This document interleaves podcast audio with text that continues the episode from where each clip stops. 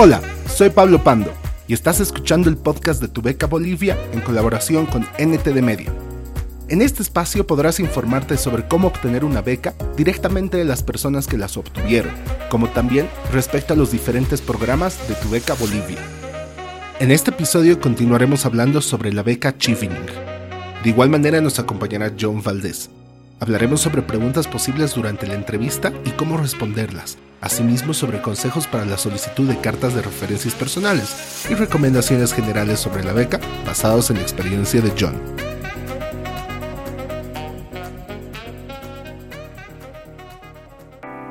Parte 1. La entrevista. Las entrevistas es una parte, eh, como que es la parte que yo diría te define la, la, beca. Es cuando te conocen a ti como persona, ya no te conocen detrás de una computadora y van a hacer el contraste de lo que has puesto eh, en tus statements con cómo tú te presentas ahí, y cómo, cómo, qué tan claro lo tienes. Eso es lo que van a tratar de medir. Y lo van a hacer en inglés, se van a sostener de entre marzo hasta mayo aproximadamente. Consejos generales. A ver, entre consejos generales yo les diría lleguen a tiempo. Si están viviendo en Santa Cruz, Tarija, traten de llegar un día antes o una hora antes, para cosa de que ya se les pase el nerviosismo y tal vez llegue solamente aburrimiento y ya estén ya con las ganas de dar el examen y listo, porque siempre va a estar en su cabeza un problema más del que se van a tener que preocupar. Luego, eh, una vez que ustedes ingresen, van a ver a un grupo de tres personas ahí. Es una persona del que viene directamente de Reino Unido, de la Foreign Commonwealth Office. Va a haber algún becario ahí, ex becario, que probablemente sea de su área y una encargada de las becas de o encargado de las becas eh, en Bolivia. Van a, les van a hacer, les van a indicar que tomen asiento y les van a dar una hoja y un bolígrafo donde van a tomar, donde les van a decir puedes anotar lo que ustedes quieran. Yo lo usé para, soy muy malo con los nombres, entonces yo lo usé para anotarme los nombres de las personas con los que, las personas que me estaban evaluando. Luego eh, ahí, como les habíamos indicado, es la oportunidad para poder cambiar la, el orden o la universidad, eh, si es que se los permiten. Y, es, y está ahí en, el, en, la página, dice, si es que se permite, se, va, se les va a indicar que ustedes tienen la posibilidad de cambiar el orden o la universidad. Generalmente sí se hace, en mi caso sí lo hicieron, me dijeron, ¿tienes alguna modificación a tu lista de universidades o el orden? Y yo les dije, sí, quiero cambiar el orden. Entonces, eh, ahí lo pueden hacer. Ya para el desarrollo de la entrevista, a ver, los consejos para el desarrollo les dirían, revisen antes sus essays y los statements porque van a tener preguntas que van a servir a aclarar las dudas de, estos, de, de, de estas áreas. O sea, o ah, va a haber un punto flaco en tu postulación que van a querer indagar. Eh, y sobre todo sean honestos. O sea, no solamente desde el, los statements, sino también a la hora de responder. Eh, no exageren, no traten de dar más detalles de los que tienen. Porque ya dos por lo menos de estos panelistas ya tienen mucha experiencia conduciendo entrevistas y saben cómo encontrar y detectar los puntos flacos. Entonces sí o sí les va a pillar o les va a lanzar una donde les pueden hacer caer todo su teatro si es que están mintiendo. Entonces sean honestos. Mantengan, bueno, contacto visual siempre. Yo les recomiendo que no hagan un script, o sea, que no hagan un guion de qué es lo que quieren hablar en la entrevista, por más de que ya sepan qué preguntas pueden entrar o no, sino simplemente pongan palabras clave o ideas fuerza porque no se van a acordar. Y yo les digo, en algún momento, ya sea que sus nervios o alguna otra situación pase que no tenga sentido, o una pregunta entra ahí y ya les hace desvariar, digamos, todo, todo lo que viene armado. Entonces, simplemente tengan ideas fuerza. Estas no las pueden llevar, van a entrar sin nada, o sea, les van a no las, no las pueden llevar a la, hora de la entrevista. Entonces, eh, por eso tampoco les sirve el, guion. Simplemente tengan ideas fuerza ahí y estudienlas un poco, eh, sepan cómo organizarlas, nada más. Eh, vayan al punto. O sea, no se compliquen buscando palabras difíciles en inglés, que sean muy técnicas, no den vueltas en los ejemplos, el que explica se complica, o sea, no, no lo hagan más difícil de lo que ya es la entrevista. Luego, tengan en cuenta de que la, la, la entrevista es la oportunidad de conocerlos a ustedes. Y esto ya me ha quedado marcado mucho con los ejemplos de, de Alejandra. Y fue, fue tarde, como, como había dicho, que les había conocido, a ellos los conocí para cuando ya estaba en la, en la etapa de entrevista. Y ahí me di cuenta pues de qué tan como floja había quedado mi, mi postulación porque em, yo hablaba más, digamos, de la organización, como de las personas, que de mí mismo. O sea, y me dijo Ale, mira, eh, cuando tuvimos una especie de, de, mock interview, como una eh, entrevista de práctica, me dijo, o sea, tienes un buen currículum, has hecho buenas cosas, has, eh, has trabajado en el área, pero ¿por qué no explicas qué es lo que quieres hacer ahí? O sea, ¿qué, qué, ¿por qué es importante para ti? Me dijo. ¿Por qué piensas que derechos humanos, o sea, yo quería hacer mi maestría en derechos humanos? Había dicho, sí, necesita mi país y bla, bla, bla, pero ¿por qué es importante para ti? O sea, ¿qué, es, ¿qué es lo que tú crees que puedes cambiar ahí? ¿Qué es lo que te ha impactado a ti y te ha hecho cambiar esa percepción? ¿Cómo te han enseñado las experiencias que has tenido? Y yo había sido pues muy abstracto también, o sea, eh, la pregunta en clave era ¿dónde estás tú en tu postulación? O sea, yo estaba perdido. Ya para la entrevista es la, e, esa me dio la oportunidad de poder aclarar, digamos, mis, mis respuestas y darle más contenido ahí. Y, y, por eso yo digo también que eh, la, la, entrevista es la oportunidad clave para reforzar los puntos flojos de tu, de tu postulación. Aquello que no has podido mostrar, digamos, por alguna razón. Entonces, personalicen sus respuestas. Y bueno, a ver, entre algunas de las preguntas generales, eh, eh, no, no quiero dar estas preguntas como, como como las exhaustivas o las indicativas de estas son las que les van a preguntar. No, simplemente lo que yo he hecho es como recabar estas preguntas que han hecho a otras personas, a otros postulantes de Bolivia y otros postulantes de afuera también. Entonces, hay preguntas generales en las que les van a preguntar, por ejemplo, ¿qué es lo que te parece más interesante de UK? Obviamente tienen que haber hecho ustedes ya su investigación. Eh, ¿Qué ofrecen las universidades que elegiste, que el resto no? ¿Qué planeas hacer en UK además de estudiar? ¿Por qué estudiar en UK y no en otros países? Eh, si pusiste ejemplos solo de la universidad, o de un ámbito extracurricular, te van a tratar de que proporciones uno de tu trabajo. Entonces vayan también con algunos ejemplos de su trabajo ahí para la entrevista, si es que no han puesto. Hay preguntas también que van a aparecer camufladas, por ejemplo, esta de eh, qué problemas consideras urgentes en tu país y cómo piensas ayudarlas una vez que eh, tú vuelvas. Y esa es una pregunta de career goals. Entonces ahí ya tienes que dar, dar, proporcionar más detalles sobre qué problema tú has identificado y dónde tú te ves resolviendo esos problemas. Entonces, eh, por eso decíamos que era importante revisar también tus statements. Pero sobre todo no, no repitan. O sea, tal vez las preguntas van a estar orientadas a que ustedes repitan, pero simplemente punten un poco de lo que han dicho en su statement y digan cosas, digan algo más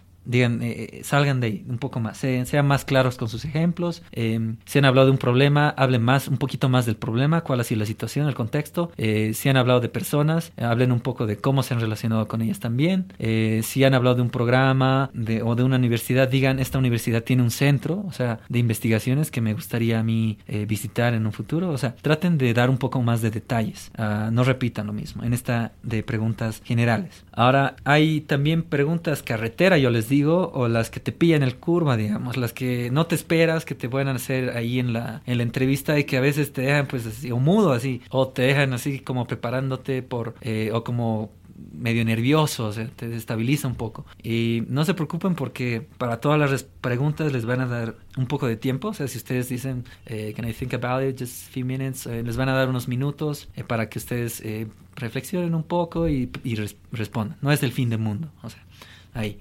¿Ya? Y, pero sean, eh, o sea, traten de, de no, no, no, no inventarse cosas tampoco. En, a ver, entre estas em, preguntas, ¿cuál es tu mayor debilidad o tu mayor fortaleza? A veces son cosas bien simples, pero no las pensamos. O sea, y no nos queda, no podemos señalar una o una clara que tenga sentido. Esta otra que, que me hicieron, que le hicieron a uno um, de los bolivianos de mi, de mi grupo. ¿Tienes algún modelo a seguir o un líder que te inspire? ¿Y, y por qué te inspiras? Um, bueno, pueden tener una persona ahí, pero tal vez no la han pensado en ese rato o, o no saben por qué. Entonces, esa puede ser otra pregunta. Me, me a mí me preguntaron si es que había postulado otras becas. Y yo les dije que sí, que había sido seleccionado incluso. Y me dijeron, ¿por qué no optaba por esas otras becas? Ahí ya entra el por qué el, el, el UK es el, es el como el, el atractivo de por qué esas universidades y por qué esos programas. Ahí es donde tú tienes que, por qué, digamos, eh, respaldar. A veces no sabes si decir si no, no he sido seleccionado, o sí he sido seleccionado, o por qué, o cómo respaldar. Entonces, eh, tengan en cuenta eso. A ver, esta pregunta le hicieron a Pablo Escabari, que es, ¿qué significa networking para ti y cómo lo haces? Esta pregunta es eh, tricky porque en, la, eh, en, esta es la que tú tienes que explicar de cómo es que contactas a otras personas. Eh, los, los panelistas que quieren ver si es que todo lo que has armado, o sea, es simplemente un teatro, o en realidad tú sí te has sabido mover de alguna manera. Quieren saber si tienes esa capacidad que has mencionado en tu statement de networking, de poder establecer esas conexiones y experimentar directamente, o sea, por, por carne propia, el, el establecer una red de contactos.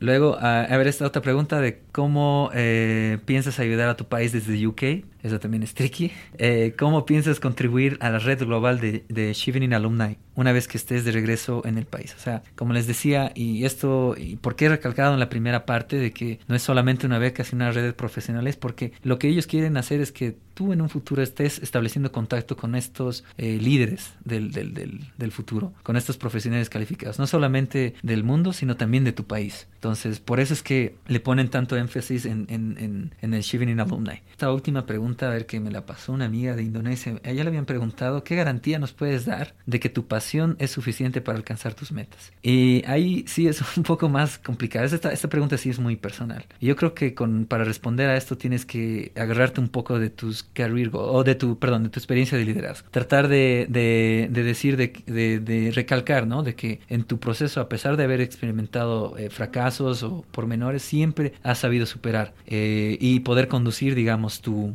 tus metas dirigidas a esa, a, esa, a esa área de especialización que tú quieres. O sea, todo al final, por más de que se te hayan derrumbado en algún momento, eh, al final ha cobrado sentido. Y está cobrando sentido conmigo, eh, queriendo especializarme en un futuro, y conmigo habiendo trabajado en esto, o conmigo habiendo, esto, eh, habiendo hecho este proyecto. Y no solamente es que tengas eh, pasión, como simplemente la voluntad o ese deseo de poder alcanzar algo, sino también de que eh, ese tu deseo o pasión tenga un, una estructura, un piso donde pueda aterrizar. O sea, que no se desvaríe o que no salga de, de, contexto, sino que pueda aterrizar en alguna meta, no solamente tuya, sino también del país. Si al final esta tu pasión está, recae, eh, o sea, en ganar la beca, recae únicamente en ganar más prestigio, tener más dinero, alcanzar eh, una posición de, de, alto rango, entonces todo se te va a desestabilizar, o sea, en, en tu respuesta y tanto en tu postulación. Tienes que tratar de armar esta tu pasión con un eh, objetivo que tú tengas en tu país, o algún objetivo que tú tengas, o alguna situación que tú quieres cambiar. Ahí es cuando va a eh, cobrar más sentido y va a ganar más terreno esto.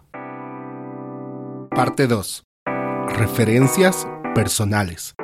Para las referencias, eh, les va a pedir que ustedes remiten dos referencias, que tengan dos, una académica y una, persona, una profesional o de trabajo. Ambas tienen que estar escritas en inglés. Y a ver, como consejos generales para preparar esta etapa, digamos, de cómo escribir, tengan en mente tres personas por si una les falla. Eh, tienen que tratar de, digamos, llevarse bien, ya sea en la universidad, eh, tratar de mostrar interés, predisposición para aprender o tratar de manejar un proyecto también puede ser en el ámbito eh, profesional. Eh, llévense bien con sus jefes, muestren empeño en sus actividades. O sea, siempre traten de mantener un contacto, sobre todo con aquellas personas que les inspiran a ustedes, porque va a ser mucho más fácil y van a tener más confianza. Eh, no tengan miedo, pídanles eh, directamente. A veces nos da mucho miedo de, por favor, eh, que nos den. No, ellos con mucho gusto y si han, y si han sido ex becarios, pues ellos ya conocen de cómo funciona esto y con más facilidad se los van a dar. Eh, sean claros con ellos y, les, y denles detalles de qué universidad, para qué programa es, qué van a, qué va a hacer eh, el programa con, con, esas cartas, si les va a contratar o no, si tienen que estar al pendiente de correos y bla, para por si alguna, eh, por si pasara algo. Ahora,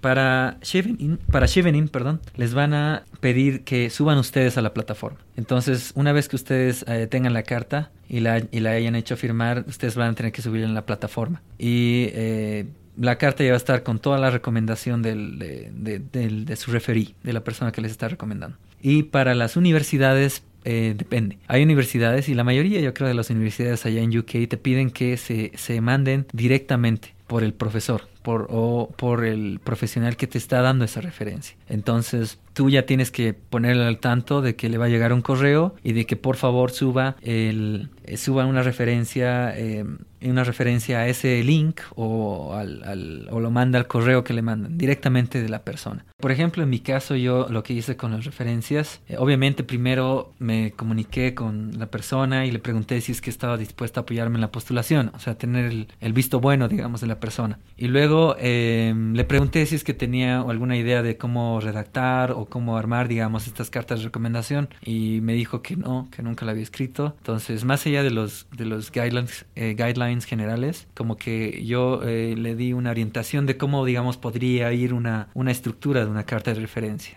No hay muchos ejemplos que tú puedas encontrar de cartas de recomendación. Te dan criterios generales de qué es lo que tiene que contener, pero no te dan ejemplos específicos en la mayoría de los casos de qué es lo que tiene que tener esa carta. Entonces, eh, yo en mi experiencia, digamos, les recomendaría que su carta tenga al menos eh, cinco partes, que la estructuren ustedes en cinco partes. Una parte de introducción donde la persona hable de sus calificaciones profesionales, o sea, de, de, dónde es eh, y, sobre todo de cómo te ha conocido, cómo ha conocido al o a la postulante y por cuánto tiempo.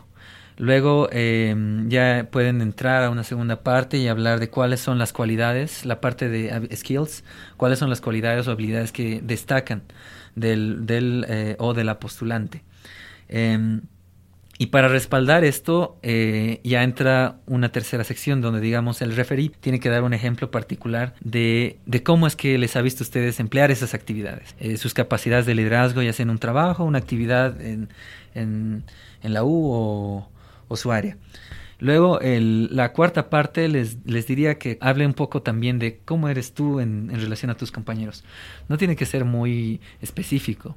Incluso puede ir dentro del ejemplo. O sea, puede decir que, eh, que para este proyecto tú te has tenido que contactar con varias instituciones o en tu trabajo tú has liderado este grupo o bla, bla. Entonces, puede estar relacionado ahí también.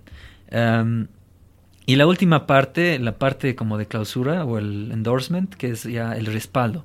Ahí expresamente el, el, el referee tiene, puede pedir, eh, puede, puede manifestar el apoyo y, eh, y, recomendando al postulante, pero sobre todo indicando de que lo cree capaz de, de poder eh, o confía en, en, la habilidad del postulante de poder concluir la maestría o ese programa de, de, de becas satisfactoriamente.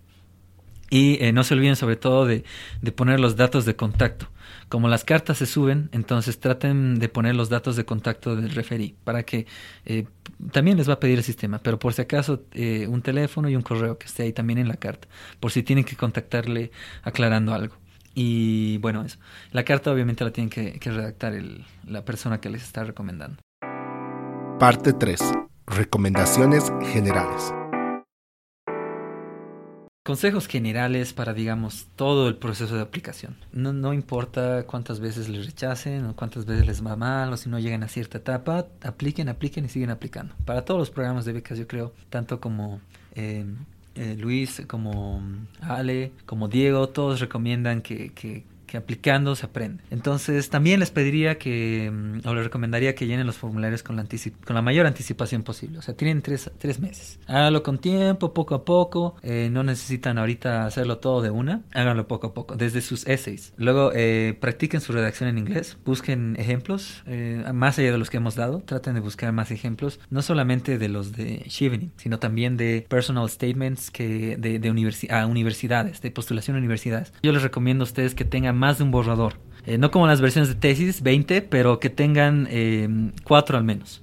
Una en la que ustedes hagan brainstorming así de, de todas las ideas, así, esto se me ocurre, así, de, cada pregunta. Eh, otro en el que ustedes hayan tenido ahí una especie de, filtro inicial. Su redacción en bruto, que es donde ustedes escriben, no se preocupen de editar, nada. Escribir en inglés es complicado, así que tienen que empezar a tomar el ritmo. Pero ahí eh, escriben, escriben, escriben, escriben, sacan las ideas y no los editan. Y ya en la otra empiezan ya a editar, hacen, hacen, hacen la, edición. Porque si no se van a tomar mucho tiempo tratando de sacar la versión perfecta. Y no les va a salir a la primera. Y yo la verdad era pues de los que quería sacar todo así bien poluido a la primera. Y no, pues ahí me terminé así correteando a una última semana antes de presentar la postulación. Y era porque quería hacerlo perfecto. Pero en realidad, y, y perdí algunas ideas. O sea, lo que sí era, pucha, pero había visto esto, había pensado en esto, así en antes y lo he borrado porque decía que no era tan importante y ahora dónde está, sin ni control Z, pues no hay nada. Ahí ya, está guardado el documento. Entonces por eso yo les recomiendo que tengan más de un borrador.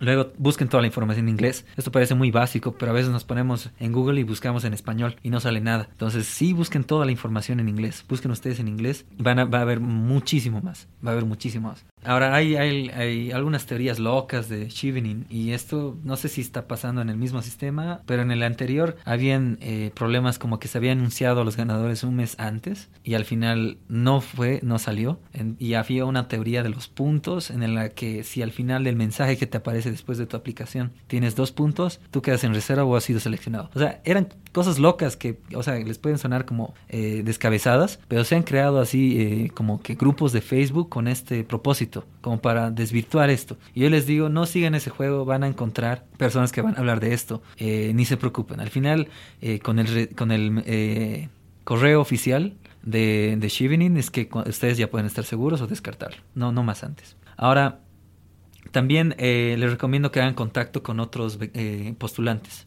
Busquen, hay páginas de Facebook de postulantes donde ya se ha hablado bastante, antes no había, pero ahora ya se ha hablado bastante de qué consejos, cómo hacerlo. Algunos muchachos incluso suben sus ejemplos de personal statements, suben sus ejemplos de referencias. Entonces busquen estas redes sociales y sobre todo eh, entre los postulantes. A mí me ayudó mucho tratar de hablar con otros dos eh, muchachos o chicos que estábamos postulando al mismo tiempo. En vez de estarse mirando con envidia de que, ay, no, es mi competencia, entre nosotros nos ayudamos. Decíamos, hemos he recibido este correo, chicos, tengo este problema con la universidad, ¿cómo han hecho ustedes? Así. Vean también entre ustedes cómo eh, armar ese equipo. Y al final, el que sale seleccionado va a ser por mérito propio y por nada más. Entonces traten de buscar. Y sobre todo, a ver, en general, para, para postular y para hacer, es más importante saber eh, de dónde estoy partiendo que hacia dónde voy no se enfoquen tanto en, las metas, en, estar en, en, UK, en tener la maestría o no, sino traten de primero entender qué es lo que ya tienen, qué han alcanzado hasta entonces, con qué elementos estoy partiendo.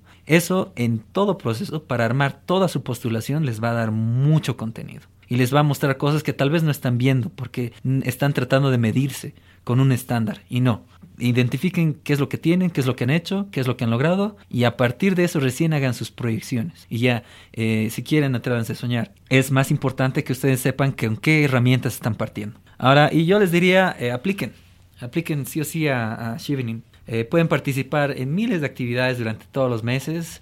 Muchas de estas ya son pagadas. Van a visitar festivales y, y yo me acuerdo, por ejemplo, de las recreativas. Fui a un festival vikingo en York. Estuvimos paseando por la ciudad, nos mostraron, era como The History Channel, como ellos hacían, digamos, las batallas, así como la armaban, habían sabido entrenar, tenían sus, sus equipos, sus organizaciones, asociaciones, era increíble verlos, verlos marchar. Y también he participado en actividades académicas, así fui a, a debatir a Cambridge Union era un debate sobre cambio climático y voluntad política. Eh, hicimos un equipo, conocimos el lugar, conocimos la universidad, eh, nos hicimos capacitar con unos, eh, con unas personas que debatían, o sea, con trainer, trainers, con entrenadores para que están especializados en debate público y me fui con muy buenos, muy buenas habilidades. Luego también estudiar en Reino Unido por todo lo que te ofrece, sea, te abre la mente a un sinfín de opciones, ya sea dentro de, del, del Reino Unido o afuera en otros países eh, cerca de ellos, en otros países de Europa o incluso de Asia. Yo, por ejemplo, eh, dentro de mi programa de maestría había una oportunidad para hacer una pasantía que esté ligada a tu, a tu tesis en India para estudiar eh, litigación de interés público. Y me fui a India, estuve ahí un mes. Estuve eh, haciendo eh, una pasantía en una organización, ONG. Eh, viajé también alrededor de ese país, increíble, aprendí muchísimo y fue genial. O sea, no lo hubiera hecho si no hubiera estado ahí con, con, la beca y con Shivin. Luego, también yo les digo que van a aprender mucho a pensar y van a, van a aprender a aprender que es, digamos, algo, una de las cualidades o, skills súper básicos que no nos enseñan, enseñan tal vez en el cole o en la U, en pregrado. Eh, te vuelves mucho más crítico de las cosas, eh, empiezas a, a, tratar de delimitar contenidos, empiezas a organizar qué es lo que te gusta a ti y empiezas a ser más... Eh, como que conciso con la información que tú quieres aprender. Personalizas tu aprendizaje, ya no te lo dan en bandeja de plata. Eres tú el que tiene que, o la que tiene que armar em, el, el, programa y, y, el, futuro, digamos, en tu, en tu área de especialización. Y también, o sea, creces mucho como persona. Yo creo que una beca afuera te, te, te hace experimentar dolor, pena, sufrimiento, amor, tristeza, te puede volver espiritual, te puede cambiar tus hábitos, todo eso en un año. Estás solo, estás enfrentando el mundo, estás viajando a full, conociendo gente muy interesante. Y es lo como me decía esta, esta amiga, em, de Indonesia. Ella me decía eh, que nunca, eh, yo pienso que lo que he vivido en este año eh, ha sido lo que iba a vivir en, cinco años. O sea, la madurez que me ha dado todo este proceso es, es incalculable en, todo sentido. Mm, también lo, más increíble es que van a contar con una red increíble así de, profesionales eh, donde, eh, por decir, no solamente en temas de profesionales, sino también en, un viaje, así que estás yendo a Indonesia, tienes un amigo de Indonesia y, te, lo contactas y te vas a, y te, encuentras con esa otra persona. Y en el, en el profesional eh, hay grupos, o sea, hay grupos de, mm, en Facebook y en otras redes sociales, en la misma plataforma de Shivening Alumni, hay grupos en los que eh, se postean, tengo un proyecto, estoy trabajando con este tema de investigación en Sudamérica. ¿Hay alguien de Perú que me pueda proporcionar esto? Entonces ya hay una persona responde. Entonces es un, eh, ya se está armando y lo estoy viendo yo recién ahora que he regresado, una, eh, un equipo, una red gigantesca de colaboración eh, profesional y es a través de, de estas, estas plataformas. Entonces yo recomiendo muchísimo que, se, que apliquen, que postulen chicos, es una oportunidad única, increíble de poder estar en un país maravilloso como el Reino Unido y de poder capacitarse ustedes mismos y encontrarse también en ese proceso.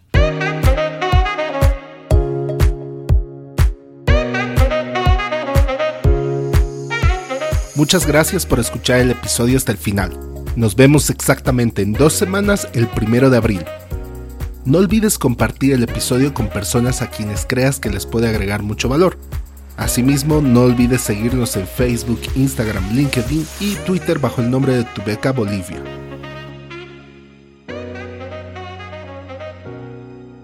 El siguiente episodio será sobre la beca Cambridge.